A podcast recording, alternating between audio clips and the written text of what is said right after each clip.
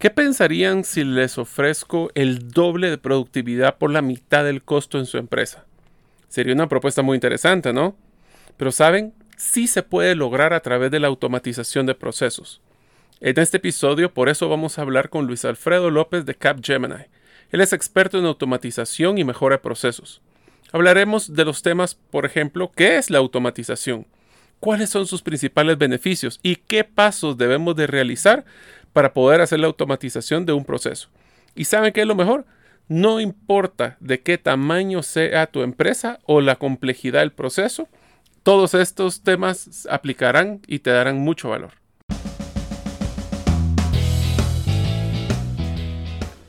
Bienvenidos al podcast Gerente de los Sueños, donde le brindamos las herramientas prácticas, competencias e inspiración para que los líderes de impacto cumplan sus sueños. Soy su anfitrión, Mario López Alguero, y mi deseo es que vivas la vida con pasión, resiliencia y templanza. Bienvenidos.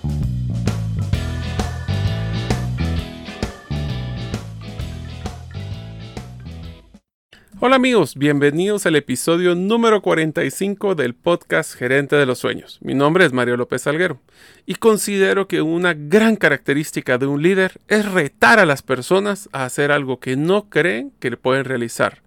Lo apoyamos y lo mejor es ver que se demuestren a ellos mismos que sí podían hacerlo. Deseo agradecerte que nos escuches el día de hoy. Si todavía no eres parte de la comunidad de los sueños, puedes hacerlo suscribiéndote a nuestros correos electrónicos ingresando a la página gerentedelosueños.com o a través de nuestro listado de difusión de WhatsApp enviando tu nombre al más 502, más 502 para aquellos que nos escuchan fuera de las fronteras de Guatemala y el número de celular 5017 1018. Repito, 5017 1018. El día de hoy tendremos como invitado a Luis Alfredo López. Él lleva 12 años en Capgemini, donde inició como supervisor de cartera de cobros y fue creciendo gradualmente como, gerente de operaciones. Actualmente es director de operaciones y responsable de la red de servicios de outsourcing para un cliente que está en la industria de medios y entretenimiento. Dentro de sus tres principales logros, tomó en cuenta estar certificado como Black Belt Six Sigma, eh, ser considerado ya como un experto en transformación e innovación de operaciones y cultivar frutos líderes en valores y ética. como en tema familiar, posee una familia que considera que es el pilar más grande eh, con su esposa Sofía y sus tres hijos. Y como hobby, pues le gusta salir a dar vueltas en su moto. Si deseas contactarlo, lo puedes buscar en la red LinkedIn con el nombre Luis Alfredo López. Ahora iniciamos nuestro episodio. Hola amigos, bienvenidos al nuevo episodio del podcast Gerente de los Sueños, donde les damos herramientas prácticas y competencias para que ustedes, líderes que quieren cambiar al mundo, logren sus sueños. Hoy vamos a tener, como escucharon anteriormente, un, eh, pues un gran invitado que tiene muchísima experiencia en el tema que vamos a hablar el día de hoy. Su nombre, como escucharon, Luis Alfredo López de Capgemini. Y hoy vamos a hablar de uno de los retos más grandes que tienen las empresas para la pequeña y mediana, pues, o sea, herramienta que la pequeña y mediana empresa puede utilizar para competir inclusive con grandes empresas. Pero antes de empezar de hablar del tema, que es un tema que a mí personalmente también me apasiona mucho, quisiera darle la bienvenida a Luis Alfredo. Así que, Luis Alfredo, bienvenido al podcast Gerente de los Sueños. ¿Qué tal, Mario? Muchísimas gracias por, por la invitación y la oportunidad de poder exponer en el tema. Buenísimo. Pues a ver, Luis, te, quisiera platicar un poquito. Yo, después de haber estado en la asociación de gerentes, una de las cosas que me di cuenta es que el, el, éxito que tuvieron muchísimo las empresas que no solo lograron sobrevivir, sino que prosperar en el mundo de post-coronavirus, o hablemos de cualquier tipo de crisis, porque en realidad cualquier crisis nos afecta y tratamos de buscar ser más eficientes en nuestros, en nuestros costos eh, tratamos de, que cada persona que esté con nosotros haga más, pero de una forma sana. Y nos damos cuenta de que existe un reto muy grande que es todo el tema de procesos. Los procesos como concepto base al final es un, es un flujo, es un listado de pasos que debemos de hacer constantemente para poder esperar un resultado similar.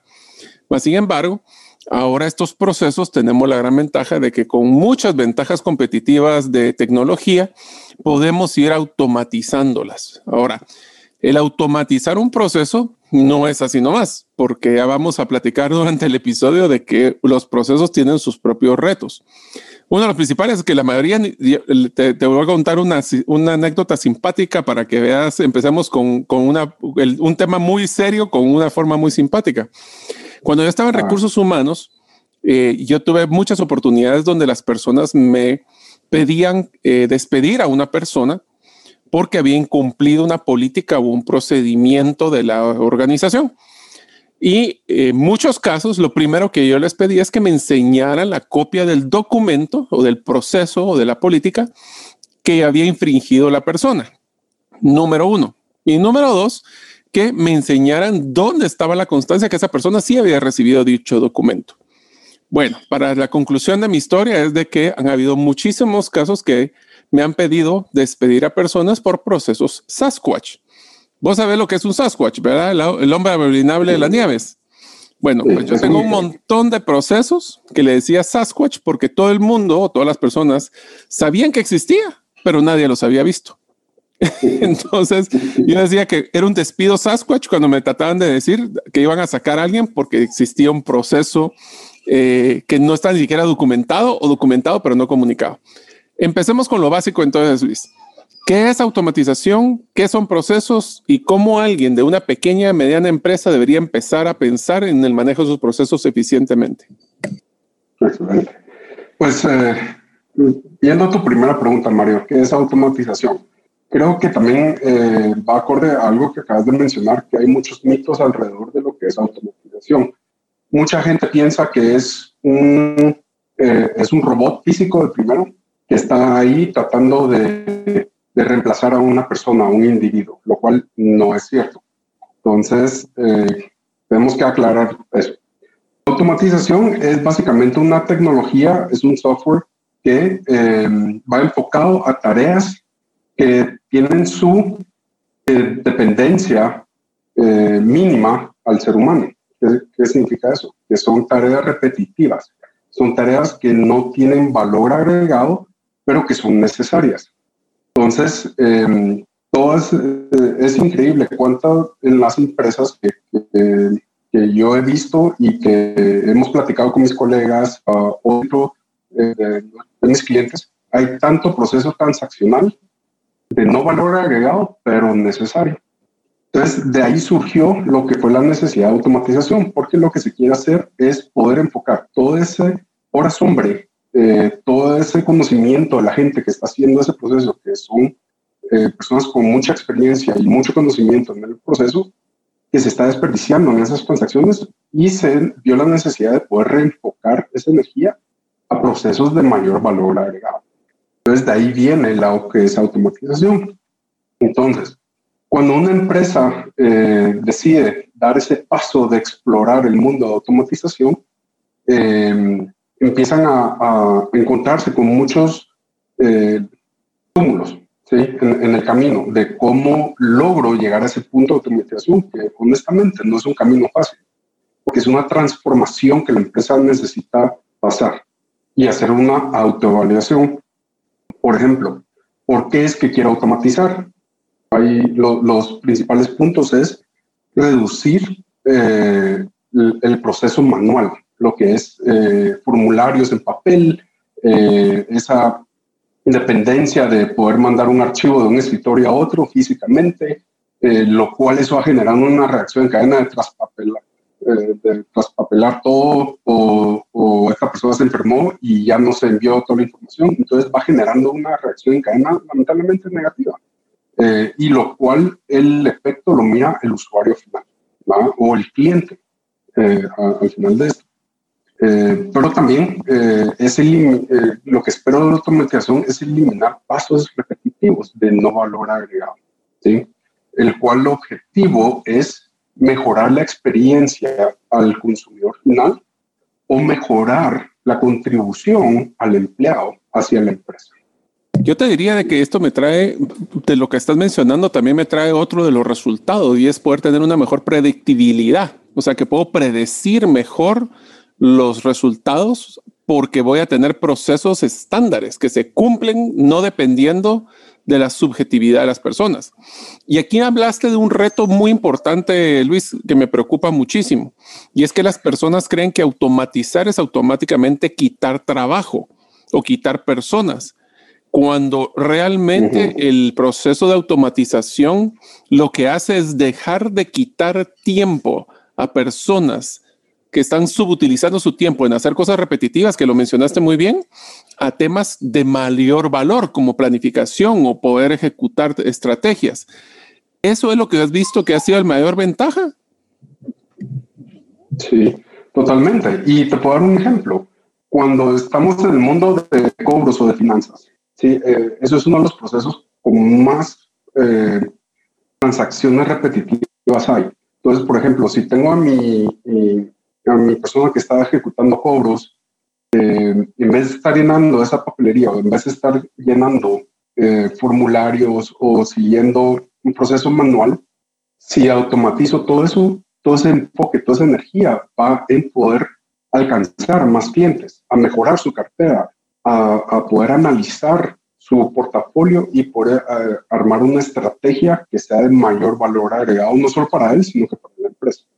Exacto. Entonces, a ver, acabamos de hablar que para antes de poder pensar en automatizar, primero tenemos que definir cuáles son los procesos, documentarlos, porque obviamente no puedo automatizar lo que no tengo documentado. Hablamos de que tienen que ser procesos que sean repetitivos, de bajo valor, por decirlo así. ¿Qué otras características podrías decir para las personas que están pensando en automatizar? Después vamos a entrar a hablar qué significa la automatización per se, pero si yo soy una persona que tengo una empresa pequeña, eh, unos 10, 15, 20 empleados, decime algunos ejemplos que has visto de procesos que se pueden automatizar y qué son esos pasos que debería hacer antes de pensar en automatizar. Eh, podemos empezar con cuáles son los primeros pasos, Mario, porque eso, eh, sin, estos primeros pasos, es básicamente imposible poder llegar al resultado final, que es automatizar. Lo primero que yo tengo que hacer es poder documentar todos mis procesos. ¿A qué me refiero? Manual operativos. Si yo no tengo mi manual operativo eh, capturado, hay, se queda mucho al individuo. ¿Eso qué significa? Que dependo que el proceso se haga basado a la persona que está haciendo la, la, la tarea, no lo que la empresa necesita que haga o que sea el proceso. Entonces tenemos que documentar todo. Espérame, pero entonces ahí me perdí. Entonces, tenemos que documentar el proceso real o el proceso ideal. O los dos. Ideal. Ideal. El proceso ideal, porque al momento de eh, empezar a documentarlo, no te imaginas, Mario, cuántas veces hemos eh, identificado procesos que están eh, personalizados al individuo, no hacia lo que la, la empresa necesita. Entonces ahí nos damos cuenta sobre, eh, hay muchos pasos innecesarios, hay procesos muy, demasiado complejos o eh, totalmente innecesarios, pero porque esta persona que ya lleva muchos años haciendo este proceso, ellos sentían que era lo mejor de hacer en el proceso, pero no era lo mejor para la empresa. Te diría de que uno de esos retos es cuando hablas con esas personas es que les preguntas ¿y por qué hacen esto así? Y la respuesta es porque así siempre se ha hecho. O así me enseñaron. O así me enseñaron, exactamente. Y eso del status quo es impresionante porque nadie cuestionó si ese proceso era la mejor forma de poder hacerlo. Y te voy a decir una experiencia que tuve. Tal vez el proceso que se está haciendo actualmente fue el mejor proceso para hace cinco años. Pero dentro de esos cinco años nadie tuvo la iniciativa de evaluar si hubiera mejoras que pudiéramos haber hecho en ese tiempo, ¿no? Sí, totalmente, totalmente. Y no te imaginas, Mario, eh, en, mi línea de negocio he visto clientes de, que están en el, en el, top Fortune 500 de, de Forbes, que hemos entrado a ver procesos, procesos tan arcaicos que van desde hace 25 años, que no han cambiado. Algo tan simple de modificar a PDF y cambiar a formularios digitales transformó completamente los resultados y eh, la experiencia del consumidor. Cabal. O sea, a veces no es, no es hacer cosas tan difíciles, sino es hacer a veces cosas simples, pero que impacten. Correcto. Eso es lo bonito de estos procesos. Es correcto. ¿Y qué otros, qué otros temas tenemos que tomar en cuenta? Entonces, de primero, de, después de documentar todos los procesos, llega a lo que es a eliminar. ¿sí? Una vez ya tengo todos mis, mis flujos de proceso, una vez ya tengo todos mis manuales operativos, empiezo a analizar eh, lo que es necesario de tener versus lo que sería bueno de tener. Porque algunas de lo bueno de tener no genera un cuello de botella. Entonces necesito sanitizar todos mis procesos para lo que, cuál es el camino más corto de llegar al resultado. Entonces ahí voy eliminando pasos. ¿Por qué este paso es tan importante, Mario? Porque si llego a automatizar, estoy automatizando un problema. al momento de eh, no evaluar los pasos, eliminar los juegos de botella, simplemente estoy automatizando un problema. Te diría que lo más trágico de ese comentario que acabas de hacer es que si estamos teniendo un problema o una, hablaremos de una caída de ventas o una caída de eficiencias, lo único que voy a hacer es acelerarla. Exacto. Imagínate. Exacto. O sea, lo voy a hacer más, más rápido. Exacto, exacto. Y va, a generar una avalancha de problemas de lo cual no vas a poder salir. ¿sí? Eh, entonces sí es sumamente importante que estos primeros dos pasos que te menciono se hagan a conciencia y se hagan con, el, eh, con dos factores en mente. Uno, qué es lo mejor para la empresa y qué es lo mejor para el consumidor final, que puede ser externo o interno. Yo te quisiera ponerte un ejemplo, Luis, y, quisiera que me dieras con tu experiencia y tu amplia experiencia que tienes en automatización, eficiencia de procesos, que me, que me des tu opinión sobre un caso icónico que pasó hace dos años, que fue el, caso de una persona que la sacaron de un avión porque eh, necesitaban eh, la historia, se los comentaré para todos los que nos escuchan, es que eh, estaba un, un, vuelo totalmente lleno, me voy a limitar de no decir el nombre de la aerolínea, y hubo una necesidad que en el iba de, de, Miami a Nueva York el vuelo. Al llegar a Nueva York, eh, se dieron, bueno, cuando iban a salir, se dieron cuenta de que eh, una de las del equipo de cabina de un vuelo que iba a salir de Nueva York no había llegado por lo que sea. Y entonces necesitaban urgentemente bajar a cinco personas de ese vuelo lleno para meter a las cinco personas de cabina, el piloto y todos los demás para poder sacar el otro, el otro vuelo. En resumen, literalmente tuvieron que pedirle, les dieron, les pidieron, les ofrecieron dinero, nadie se bajó, les tuvieron que pedir, entonces tuvieron que ser aleatorios. Y lo que hicieron fue usar un criterio de que eran personas que volaban solas, eh, que, que, hayan, que no tuvieron el estatus alto de la aerolínea y ahí fueron sacando a tres, cuatro personas. Y hubo una persona de descendencia asiática que no se quiso bajar. Y no se quiso bajar y no se quiso bajar. Llamaron a la policía del aeropuerto, lo han bajado a puro golpe. Eh, el, hasta sangró el señor, le tomaron video y fue una crisis catastrófica. Pero ¿por qué menciono esta crisis? Porque cuando hicieron el análisis, ninguna de las personas en toda la cadena del proceso había incumplido su proceso de, o incumplió sus propios procesos de la empresa. Lo que pasa es que los procesos de la empresa no estaban diseñados en la manejo de la experiencia hacia el cliente. O sea, ellos ofrecieron el dinero, ellos ofrecieron el, el bajarlos. Los de la aerolínea no lo bajaron, llamaron a la policía del aeropuerto, pero fue una crisis que les costó millones de dólares a las empresas. ¿Por qué? Porque también, y creo que el, pues, solo quiero recalcar tu punto que es tan importante, es a veces por querer hacer tan burocrático el proceso y tan perfecto, se nos olvida pensar en la experiencia del cliente. Totalmente, totalmente, porque estamos tratando de buscar el, el camino más rápido y, y, sin tomar en cuenta qué es la reacción en cadena sobre ese camino más rápido. Porque uno, ¿por qué está haciendo todos estos procesos, esta automatización para mejorar la experiencia al, al, consumidor final? Eso, si seguimos esos principios, Mario, creo que y hacemos retroactivamente el proceso con ese principio en mente, todas las cosas empiezan a, a, encajar y empiezan a formar un nuevo proceso. ¿Por qué? Porque estamos tomando todo lo que son los valores, la ética y eh, con el giro de ser el negocio, todos esos pilares van juntando éxito. ¿sí? Eh, pero si, si tratas de, de, de cortar esquinas y, tratar de, por una ganancia mínima, sacrificar la experiencia del consumidor, solo es una receta para, para un mal negocio, si tarde o temprano. Entonces, eh, sí, pero uno tiene que seguir esa, eh, esos valores y esa siempre. Si no, te pasa factura de, en este caso, millones de dólares. ¿Qué otras, consideraciones tengo que tomar con estos procesos? Y de nuevo, amigos, yo no quiero que el, enfoque, y que, porque a veces todo el mundo, todos estamos repitiendo mucho la palabra procesos. Procesos tiene que ser algo tan sencillo como decir, punto, si pasa esto, debería suceder esto, y lo pueden hacer con un diagrama de flujo en una, en una servilleta, o lo pueden hacer hasta con un modelo de certificación ISO 9000 lo más importante, y eso es lo que me encanta del proceso de automatización, es que no es ahora una herramienta para las empresas grandes que tienen un equipo de documentación.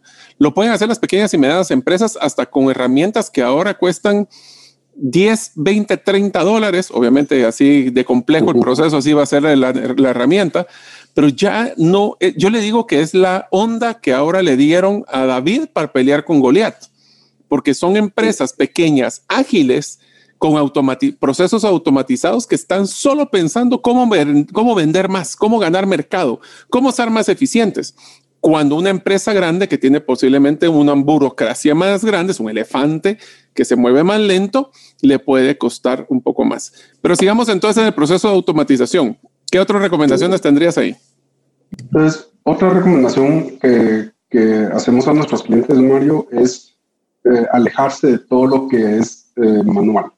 Así, todo lo que es formularios manuales, todo lo que es interacción em, que depende de, un formulario o de un papel, em, todo eso va em, haciendo muy difícil lo que es la automatización y captura de información digital.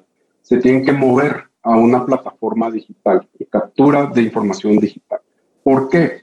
Porque una vez eh, si yo, yo tengo todo este proceso de automatización, pero para obtener esa información lo hago manual o lo tengo que ingresar de un papel a un sistema, es, es, bien complejo poder tener el mayor beneficio posible de esa automatización.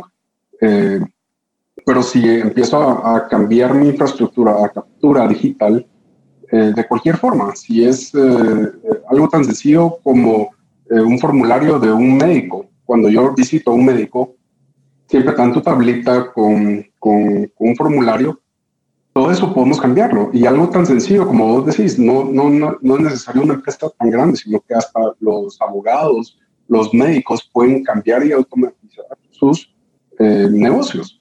Entonces, eh, al consultorio de un médico puedo llegar con un formulario o una tablet, y en las tablets ya hay miles de opciones económicas, no tiene que ser una iPad o algo así, sino que es algo muy sencillo y el formulario digital, ya con la automatización puedo capturar toda esa información y meterla al flujo del, proceso.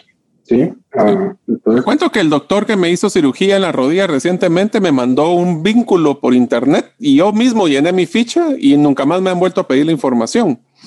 Y el otro anécdota que te digo simpaticísima es que hice un estudio en una empresa normal de venta de servicios y productos. ¿Sabes cuántas veces manualmente metían la información del nombre de la empresa, el número de NIT y la dirección? ¿Cuántas crees? Ah, eh, unas cinco veces, por lo menos. Cinco a seis veces. ¿Por qué? Cuando llenaban la formulario para volverse cliente, cuando hacían la solicitud de crédito, cuando les pedían a ver a nombre de quién iban a facturar, para saber la dirección de entrega. Y todos eran el mismo dato manualmente. Imagínate, eh, y eso es algo que no hemos mencionado, Luis. ¿Te imaginas el riesgo de error humano que hay cuando haces manualmente las cosas, pues? En unos momentos continuaremos con la segunda parte del episodio del podcast Gerente de los Sueños. Desde su lanzamiento ya poseemos más de 85 estudiantes y de los cuales ya 15 finalizaron el curso en línea realizando tu primera inversión en criptomonedas. Este no es un webinar, es un curso donde podrás pues ver prácticamente cómo hacer cada paso para volverte un inversionista eh, en criptomonedas. Y lo mejor, lo puedes ver cuantas veces desees. Te acompañaremos de no poseer posiblemente un conocimiento amplio o no conocer nada de criptomonedas a realizar tu primera inversión y volverte en uno de los pocos inversionistas en criptomonedas de tu país. Otra noticia, al finalizar el curso te vamos a devolver el equivalente a 5 dólares para que puedas realizar tu primera inversión. Para inscribirte, solo ingresa al anuncio en la página gerentedelosueños.com. Ahora continuaremos con nuestro episodio. Sí, totalmente. Y eso es uno de los beneficios tangibles que, se pueden ver, Mario. Porque eh, tanto es lo, que vos decís, el, error humano es causa y efecto. Si, quitamos el, déjame decirte esta forma, muchas empresas no empiezan a cuantificar cuánto les cuesta a ellos esos cinco pasos, que ahora es tan fácil de, ver. Si logras cuantificar eso, lo multiplicas por la cantidad de clientes y lo multiplicas por semana o por mes, el costo es inmenso. Si, lo, si miras la inversión de automatizar ese proceso versus ese costo, es, eh, te, quedas con la boca abierta. ¿Sí? Porque los retornos son muy altos, pues. Son muy altos, son muy altos y reducís al 100% el margen de error. No digo el 100%, perdón, el 99.9%. Ok, ok. ¿Y qué más tenemos que considerar? Porque nos damos cuenta, y eso es lo que me gusta, estamos volviéndolo tangible para toda la audiencia. O sea, desde su formulario de cómo vas a tener un nuevo cliente, haga un formulario en Google o en, Forms o en cualquier herramienta y cárguela de una vez, no haga que el cliente lo llene tres veces. Eso es uno de los ejemplos para alguien que está empezando. Eh, vos que has estado en mundos muy grandes de multinacionales, ¿qué otras cosas podrías recomendarle a todas las personas? Porque la verdad es que si queremos competir en un mundo digitalizado y ser exitosos y pelear con grandes, pequeños, medianos, la automatización, para mi punto de vista, es un requisito indispensable. Totalmente. Y más hacia dónde el futuro está apuntando. Eh, esto del COVID vino a cambiar todo. Eh, todo lo que fue la necesidad de la era digital se duplicó ahorita y ya es una necesidad, ya no es un bueno de tener, sino que es una necesidad. Y las empresas que no evolucionan hacia eso van a tener eh, serios problemas, en tanto a, servicio al cliente como eh, poder analizar comportamientos, poder analizar a sus clientes de cómo están sus nuevas necesidades. Entonces, eh, y todo eso no se refleja en un proceso manual. Entonces, antes de brincar al siguiente paso de recomendación, Mario, eh, y, un punto muy importante al momento de digitalizar, es que al momento que ya todos tus procesos están digitalizados, abrís una nueva puerta para lo que es análisis de data. ¿sí? Ese análisis de data va a ser algo que mm, antes no tenían en lo que es patronos información, eh, comportamiento de lo cual van a armar tu estrategia del futuro. ¿sí? Entonces, eh, teniendo toda esa información digital, ya lo puedes meter en lo que son eh, una mina de, información. Y eso va a ir dictando mucho a cómo tus clientes te están viendo, cómo tus clientes se están comportando hacia tu producto, tu servicio, y lo cual te va a ayudar a, ser ágil hacia un ambiente que está cambiando constantemente. Em, también otro punto clave, hermano, que he visto en, lo que es la automatización es informar a los empleados sobre el objetivo de automatizar. Mucha gente piensa, o he visto muchos clientes que solo manejan eh, la estrategia de automatizar a nivel de gerente o supervisor para arriba, lo cual es un grave error. ¿Por qué? porque los expertos son las personas que están haciendo el proceso. Aparte que le genera un gran estrés pensando que les van a quitar el trabajo. Totalmente, totalmente. Entonces, ¿qué pasa cuando eh, igual se van a enterar tarde o temprano? ¿Qué va a pasar cuando un empleado se entere? Va a afectar el clima laboral, va a afectar la calidad de trabajo, se va a desmotivar, va y no va a rendir de la mejor forma. Pero ¿qué pasa si los involucras al proceso, que sean parte de, se sienten que tienen empoderamiento, que están contribuyendo a la transformación de la empresa, lo cual te empiezan a dar su punto de vista, lo cual que ellos vienen haciendo este proceso, tienen la mejor forma de entender la reacción en cadena de cambiar un paso. Dónde están los cuellos de botella. Entonces te ayudan a agilizar la automatización al detectar esos problemas que eh, platicábamos a un principio. No, inclusive también te ayudan a manejar modelos, modelos de escenarios. ¿Qué pasa si? ¿Qué pasa si hacemos esto? Pues mire, lo que pasó la vez pasada a mí me pasó tal cosa, pero si hacemos lo otro puede pasar por ahí. O sea, sí tenés toda la razón que en las trincheras es donde conocemos la realidad de los procesos o, o los impactos. ¿verdad? Totalmente. Y al involucrarlos a esta nueva iniciativa, les das voz. ¿sí? Se sienten parte de la empresa. Entonces su contribución es mayor. Van a, la mía extra para asegurar de que esto funcione. Y al final es un ganar-ganar, porque vos estás obteniendo la mejor información, mitigando cualquier riesgo o cualquier paso que, estás contemplando, y nuestros empleados se sienten parte de la empresa, se sienten parte del cambio, en vez de tener miedo a este cambio que normalmente la naturaleza humana, su primera reacción a cambio es negativo. Pero si nosotros los ayudamos a esta, a esta transición, va a ser totalmente negativo. Y yo he experimentado las dos cosas, a prueba y error. Sí, yo te diría de que nosotros tenemos una reacción, un, rechazo natural al cambio, pero lo minimizamos cuando el cambio tiene un propósito de beneficio para la empresa y para nosotros. Así que estoy totalmente de acuerdo con vos. Sí. Entonces, eh, y al momento de involucrarlos, necesitas formar un equipo, que esta es otra recomendación. Es un equipo de quien te va a ayudar a documentar las ideas, a documentar la, el, el, el modelo operativo de las automatizaciones, eh, porque tienes que hacer pruebas, tienes que documentar los cambios en los nuevos, en los nuevos manuales. Pero a ver, a ver, a ver, a ver, ahí te quiero hacer una pregunta bien ácida y bien complicada. A, quién invito a ese, a, ese, a ese equipo? Pongámosle que vamos a hacer una automatización del proceso de venta. Invito solo a los de ventas, invito a los de ventas y a los de IT, que son los que les va a tocar ver parte de eso, invito a los de recursos humanos. ¿A quién invito realmente? Primero deben ser equipos multidisciplinarios, ¿verdad? porque si todos son de lo mismo, tendrán una visión unilateral del problema. Pero cuando vos, ¿cuál ha sido tu experiencia? O sea, que, ¿a quiénes invitan a estos, estos eh, equipos de cambio, digámosle? Muy buena pregunta, Mar. Y eso, em, la mejor respuesta o la, mejor estrategia que yo he visto es que invitas a, de primero al grupo principal que es el dueño del proceso. ¿sí? Tenés que invitar a, alguien afuera de ese proceso. Si el proceso va de ventas, invitas a alguien de em, comercial o alguien administrativo que, que conozca y que tenga tiempo de estar ahí ¿Por qué? Porque da esa objetividad al cambio y no y, te ayuda a dar esa parcialidad. Y eh, siempre tiene que haber una figura de autoridad que ayude a dirigir y dar esa disciplina para seguir moviendo el proceso y que no se quede estancado. Entonces, no tiene que ser un equipo grande, puede ser desde tres personas que tengas al experto, a, la persona externa y una figura de liderazgo que ayude a, a darle forma.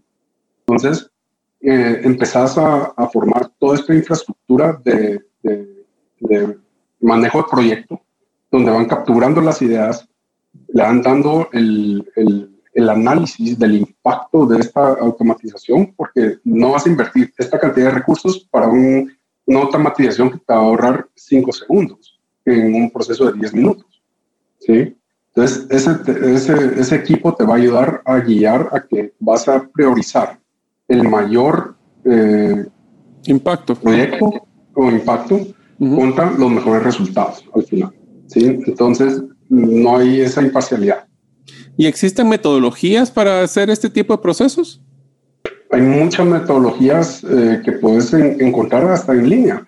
Básicamente, nosotros utilizamos algo tan sencillo eh, que las ideas son inscritas abrimos un formulario con los campos requeridos, la gente lo ingresa y después hay un panel que revisa todas las ideas y les va dando una prioridad de 1 a 5, basado a dos criterios.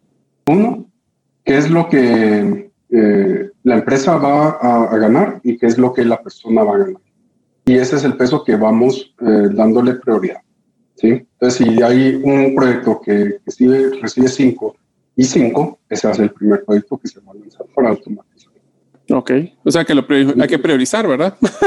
Porque mejoras pueden haber muchas, pero hay que priorizarlas. Yo he visto que han utilizado algunas metodologías como, bueno, las famosas lluvias de ideas, el tema de los post-its, eh, colocar papelitos y priorizar, hasta temas ya de sprint, que esa es otra metodología ya un poquito más coqueta. Eh, así que sí existen muchas metodologías para hacer esto, pero al final del día creo que tus dos criterios son los más importantes, ¿verdad? ¿Cómo impacta a la persona y a la empresa? Te digo algo, uno de los proyectos que, más grandes que, he ejecutado eh, salió porque estuvimos dibujándolo en un, en un vídeo con marcador de, pizarrón. Así de sencillo. Eh, fue un, tanque de ideas que salió espontáneamente que identificamos el problema y empezamos a hacer el, el, flujo, el flujograma ahí en el, en el vidrio improvisado y lo cual al momento de, eh, de de iniciar el proyecto y vimos los resultados, tuvimos un ahorro de más de 100 mil dólares al año solo por esa idea. Sí, hay una, hay una de, un, cliente multinacional que, que tiene operaciones globalmente. Pero el, el, el, objetivo o el, el, punto principal, Mario, de esto es que la idea puede surgir desde, como mencionas, una servilleta de capturarlo ahí a, a la ejecución. ¿sí? Entonces hablemos de como para hacerle un pequeño mapa de ruta para las personas y después ya te dejo que termines de todas tus ideas adicionales. La ruta es decir, primero definamos cuáles son los procesos que más impactan mi operación. Segundo, cuáles son de esos procesos los que tienen más temas manuales. Tercero, documentémoslos. Número cuatro, prioricemos cuáles son los que tienen mayor impacto. Y número cinco, busquemos la herramienta para automatizarlo. Yo pondría un paso entre el 4 y 5, Mario, que sería, una vez lo tengo documentado, es eh, transformación del proceso, eliminando todos esos pasos innecesarios y em, que no son de, valor agregado en, lo total. Ok, perfecto. Hago todo este proceso de automatización. ¿Qué espero? ¿Qué, o sea, ¿por qué me voy a tirar al agua yo a hacer todo este proceso? Si yo, miren, si lo peor es cuando somos, cuando somos buenos, ¿verdad? Ahorita las empresas lo peor que pueden ser son buenas porque eso significa que son complacientes a que ahorita están bien, pero no saben cómo van a estar. Entonces, ¿por qué me voy a meter a hacer un proceso de esto? ¿Cuál ha sido tu experiencia de ahorros, de mejoras? O sea, ¿qué beneficios tiene la automatización? Ya hablamos de dos.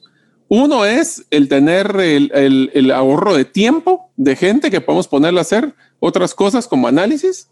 Y dos es evitar duplicidad de funciones. ¿Qué otros beneficios has visto y, cómo me vendes a mí si yo soy una persona que quiero hacer mi proceso de automatización?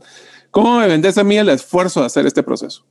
Sí, eh, pues ese es, mi pan de cada día, Mario, en, lo que tratamos de, apoyar a los clientes y que entiendan por qué hacer todo este esfuerzo. Básicamente eh, es la calidad de servicio, la calidad de empresa que, yo estoy dando y la calidad de trabajo que yo estoy transformando dentro de mi empresa. Porque si miras dos empresas que dan el mismo servicio, donde una empresa está todo manual, donde el empleado no va a estar aprendiendo, eh, su trabajo es redundante, versus una empresa que ya automatizó, donde su, em, sus competencias van a dar valor hacia el negocio y, van a estar retando a los empleados cuando no solo es transaccional, ¿a dónde crees que va a ir la gente?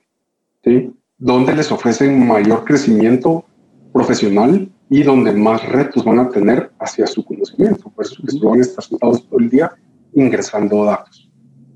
Entonces, eh, es la calidad de vida laboral que le estamos ofreciendo a nuestros empleados al automatizar. Eso es uno. El segundo, minimizar errores en el proceso, donde, donde hay dependencia del ser humano. ¿sí? Todas esas transacciones generan errores, que porque destornudé, apaché un número o una tecla que no es, ya se arruinó todo el proceso y es invertir y hacer eh, trabajo de más. Entonces, ¿eso qué va haciendo? Va trazando o va generando un malestar al, al consumidor final, interno o externo. Entonces te va alargando los procesos, lo cual eso te va a costar dinero de tu bolsa, de la bolsa de la empresa. ¿sí? Aunque, porque todo esto te va a ayudar a, a, tener una idea, al digitalizar todos tus procesos, te da una idea de costo-beneficio. porque ya están, ya están digitales. Lo único que tienes que hacer es dividir eh, las horas hombre dentro de ese proceso y lo multiplicas por cuánto es tu, tu volumen. Y ya le pones un valor a, a esas transacciones. Entonces, el, el, la función de la automatización es todo eso también. El, el, valor de poder ahorrarme en esto para poderlo reinvertir en transformar mi empresa. ¿sí? No es de, de, de reducir empleados, eso es ya después de una transformación de digitalización y automatización. ¿sí? De ir a dejar un empleado es lo último que una empresa tiene que hacer eh, cuando empieza su, su, trayectoria de automatización. ¿Por qué? Porque esa persona es, es la fuente de información, tiene experiencia, tiene sabiduría del proceso y no simplemente porque ya está funcionando la automatización, esta persona ya no tiene valor agregado, es todo lo contrario. Inclusive te diría que es una, una bendición tener este tipo de personas también porque les van a dar contexto de lo impredecible, que tal vez ellos ya vivieron previamente. Totalmente. Y solo porque ya automatizaste no significa que no puedes seguir evolucionando. Es que es un, ¿Sí? eh, y es más, la automatización es un proceso, no es una meta, creo yo, ¿no? Totalmente. Y es algo que, que, que ya te casaste toda tu vida y, y, siempre como en una relación de matrimonio vas evolucionando junto. ¿Sí? Entonces, como tus clientes, tu negocio y tus empleados tienen una necesidad y esa necesidad se transforma en eh, evolución. ¿Alguna otra recomendación que quisieras dar en el proceso de automatización? Porque aunque no lo creas, se nos está llegando al final del episodio. Sí, que no tengan miedo de, de, de acercarse a la automatización. Hay muchas empresas eh, y muchos compañeros, eh, entrepreneurs, dueños de empresas que conozco, que me dicen, mira Luis, fíjate que a mí me llama la atención, pero es caro. Y es todo no, eh, lejos de la realidad ese comentario hay muchas opciones eh, ahí afuera que, eh, que son de bajo costo para poder automatizar procesos que eh, les va a dar mucha ventaja. Entonces, que no tengan miedo de explorar lo que es la automatización. Hay empresas grandes como la que yo pertenezco que, que tienen presencia eh, en todo el mundo, o hay empresas que, o consultorías que hay en Internet que los pueden apoyar con un costo bajo. Entonces, que no le tengan miedo a la automatización y que también los empleados tampoco le tengan miedo a la automatización. No se van a quedar sin trabajo. Al contrario, se están facilitando su vida y eh, van a tener mayor oportunidad de invertir su conocimiento en, eh, en el proceso en sí. Y yo quisiera pedirte un último, una última idea, y es que me encanta soñar en no solo el futuro actual, porque muchas, vos trabajas en una multinacional bien grande que tiene unos modelos de innovación súper interesantes, que es Capgemini, y eh, también estás involucrado en todo lo que viene de la automatización. ¿Por qué no nos das así como dos, tres tendencias de lo que viene o lo que ya está? El, desde el tema de inteligencia artificial hasta tema del Internet de las cosas. O sea, ¿qué viene? Ya, ya, hablamos de cómo poder hacerlo para cualquier empresa. Ahora quiero que me contes, ok, soñemos, ¿qué nos, qué, qué nos eh, podemos preparar para los próximos 10 años? Eh, es, es, una pregunta muy interesante, Mar, porque con todos los avances que hay en tecnología ahorita es, es bien difícil decirte uno puntual porque siempre están cambiando. Pero el futuro, después de automatización, son dos eh, rubros muy interesantes. Uno que es inteligencia artificial. Que inteligencia artificial, eh, eso va a venir a cambiar cómo hacemos las cosas, que ya el, sistema o el proceso va a anticipar las cosas, va a aprender de comportamientos, va a lograr eh, apoyarnos intuitivamente cómo hacer las cosas. Eso es la inteligencia artificial. Ya existe la inteligencia artificial en, en automóviles, en, eh, en, lo que son empresas como en, las, Google, en los bots de servicio al cliente, la mayoría de los restaurantes, cuando pedimos, creemos que estamos hablando con una persona y es un robot el que nos está hablando. Ojo que eso es machine learning. ¿sí? Ah, entonces, ¿cuál eh, es la diferencia entre uno y el otro? Explícamelo. Machine learning es eh, donde va encontrando patrones y el mismo sistema va aprendiendo de esas variables que se va encontrando. Entonces, eh, los chatbots y todo eso eh, tiene mucho que ver con el machine learning, donde la máquina va aprendiendo, el software va aprendiendo por todas esas características que se salen del estándar. Entonces los va registrando y los van eh, categorizando el mismo software para que vaya aprendiendo y se, y se vaya autoeducando. Inteligencia artificial es intuición, ya donde agarra muchos comportamientos, muchos patrones, data, todo eso, agarra lo que Machine Learning le está alimentando y conjuntamente empieza a formar su propio criterio para anticipar, para tomar decisiones, para marcar patronos.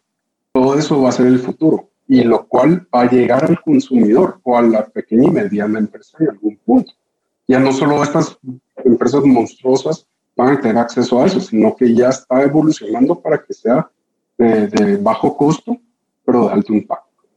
O sea, imagínense amigos, ustedes van a poder crear una empresa, un emprendimiento donde van a poder automatizar mucho su servicio de atención al cliente, donde van a tener una inteligencia artificial que va a ser más amable posiblemente y le va a lograr vender mejor a sus clientes. Y lo que ustedes se van a dedicar es en poder enfocarse a qué es su negocio, cómo mejorarlo, cómo poder hacer las cosas mejor. Y eso los va a volver muy ágiles, que es una de las competencias más importantes que tenemos ahora para poder sobrevivir y prosperar en un mundo digitalizado. Luis, te quiero agradecer muchísimo por el tiempo que has estado. No sé si hay algún otro tema que quisieras comentar y si no, pues darte ahí unos minutos para que puedas despedirte de la audiencia del podcast Gerente de los Sueños. Pues no, Mario, de primero solo para darte las gracias por, darme la oportunidad y, poder expresar este, eh, en estos minutos un tema tan grande y, es algo que ya las empresas no pueden ignorar. Em, y, espero poder ser parte de, tu podcast en un futuro también. Perfecto, pues muchísimas gracias Luis. Recuerden todos de que ahorita que estamos empezando un año nuevo en el 2021, es momento también de pensar más allá de lo que hacíamos porque lo que nos hizo exitosos hasta el 2020 no es garantía para el futuro. Así que esperamos que esta nueva competencia que hayan aprendido, que se llama la automatización de procesos, les ayude a ser más competitivos y que así ustedes puedan poder crecer y eh, poder siempre cumplir sus sueños. Así que los esperamos en el próximo episodio. Gracias por escuchar el episodio de hoy de Gerente de los Sueños. Recuerda que para lograr cumplir tus sueños solo debes de ponerle fecha y tomar acción. Las notas y material complementario de cada episodio puedes encontrarlo en la página gerentedelosueños.com. La música que han escuchado es Feeling Good de Kevin MacLeod y pueden encontrarla en incompetech.com. Hasta la próxima y que sigamos haciendo nuestros sueños una realidad.